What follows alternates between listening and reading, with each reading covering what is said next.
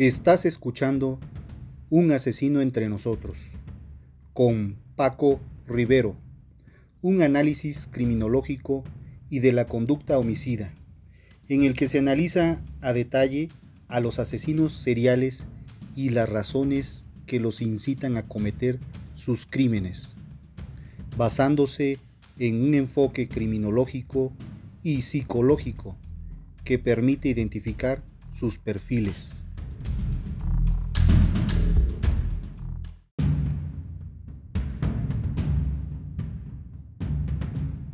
Hola a todos, bienvenidos a un capítulo más. Quiero invitarlos a que me sigan en mis redes sociales y en mi blog, participando con sus dudas, sus comentarios y compartiendo con sus conocidos, logrando con ello que más personas puedan escuchar este podcast. Yo sé que no te conozco y sin embargo nos encontramos aquí de mañana, tarde o noche. Así que si escuchas esto, recibe un gran abrazo desde el fondo de mi corazón. Sin más preámbulo, damos inicio.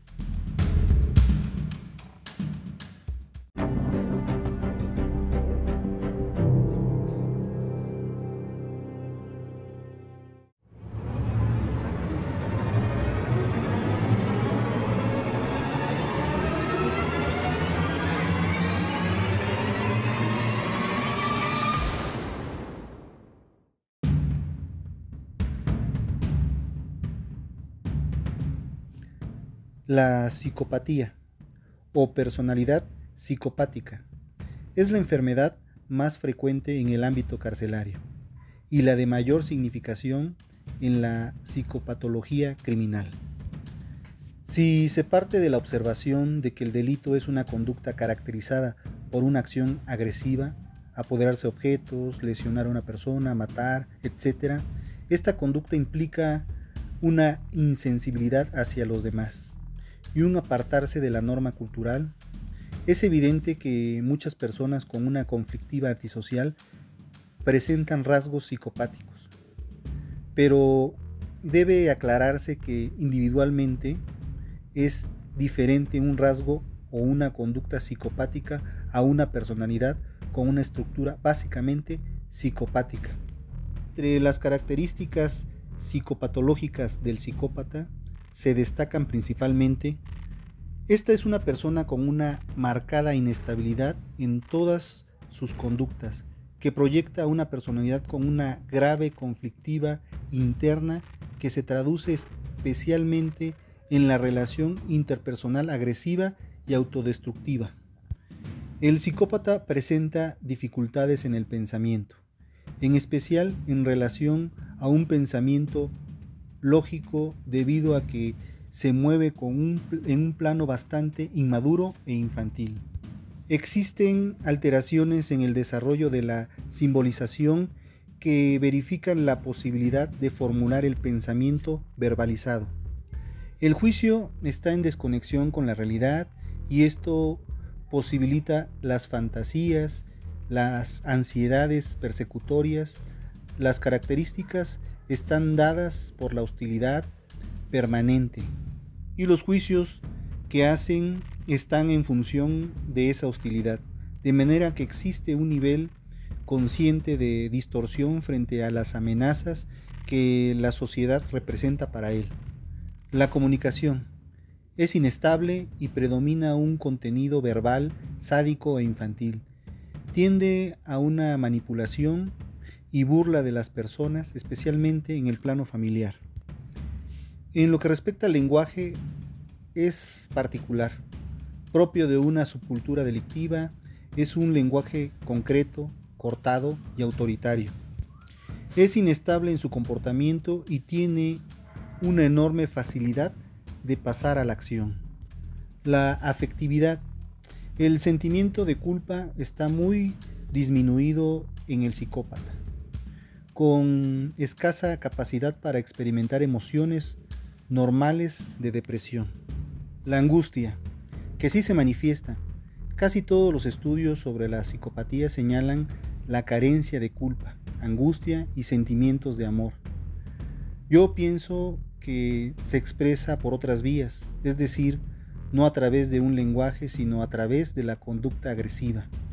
Está proyectada por búsqueda constante de una relación de dependencia, por lo común se manifiesta a través de sus conductas agresivas y sádicas, que le proporcionan un alivio a sus estados de angustia y ansiedad. Frente a los demás, el psicópata parece frío, duro, rígido, pero es una coraza externa para protegerse de sus sentimientos infantiles. Existen fuertes sentimientos internos de minusvalía, de inferioridad, de ahí que surja la necesidad del comportamiento agresivo para equilibrar el plano de la fantasía y su narcisismo. O a la orientación espacio-temporal, el psicópata no presenta trastornos en la orientación espacio-temporal, pero es notoria su falta de consideración real de la dimensión temporal, ya sea del presente, de la dimensión con el pasado o del futuro. Esto se debe por problemas de la asimilación de las experiencias. En su conducta no se sigue ningún plan o meta establecida o deseada. La conciencia. El psicópata presenta una alteración de la conciencia que lo conduce a las perturbaciones en su adaptación social, especialmente son indiferentes a lo que piensan los demás y muestran tendencias a las relaciones superficiales. No presentan alteraciones en el plano de la percepción, memoria, conación. La atención es dispersa, disminuida por su gran inestabilidad. La adaptación a la realidad es especial, debido a que prevalecen sus deseos y fantasías y por lo tanto no se puede adaptar al medio ambiente familiar y social o a la cultural en que vive porque su interpretación de la realidad es fantasiosa. Desde el punto de vista del interjuego de roles, podemos decir que los psicópatas no se adaptan ni a las personas ni a los grupos, muestran una oposición constante hacia la autoridad, presentan una clara perturbación en la estructura de la identidad. En lo referente a la psicomotricidad, el psicópata es hiperactivo, se mueve constantemente y busca nuevos ambientes y situaciones. Y en lo que respecta al deterioro, se advierte el deterioro por el plano moral, ético y existe una acentuada distorsión de los valores de la cultura a la que pertenece. Marca su cuerpo a través de tatuajes y cortes que son conductas de identificación y autodestrucción.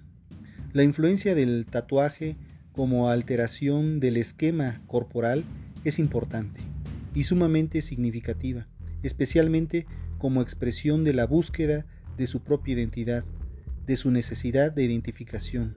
El tatuaje es una forma de comunicación de sus propios conflictos a través de un lenguaje simbólico, pero también es una proyección de autocastigo. Ahora una pregunta para el público. ¿Sabía usted que la psicopatía o la personalidad psicopática es una enfermedad y es la más frecuente en el ámbito carcelario? Ahora vamos con la frase del día. La creatividad requiere que la valentía se desprenda de las certezas. Eric Fromm. Espero sus comentarios. No me despido, solo les digo hasta el próximo episodio. Infinitas gracias y gracias por estar. Mi nombre es Paco Rivero. Este es un asesino entre nosotros. Y nos escuchamos la próxima semana. Hasta entonces.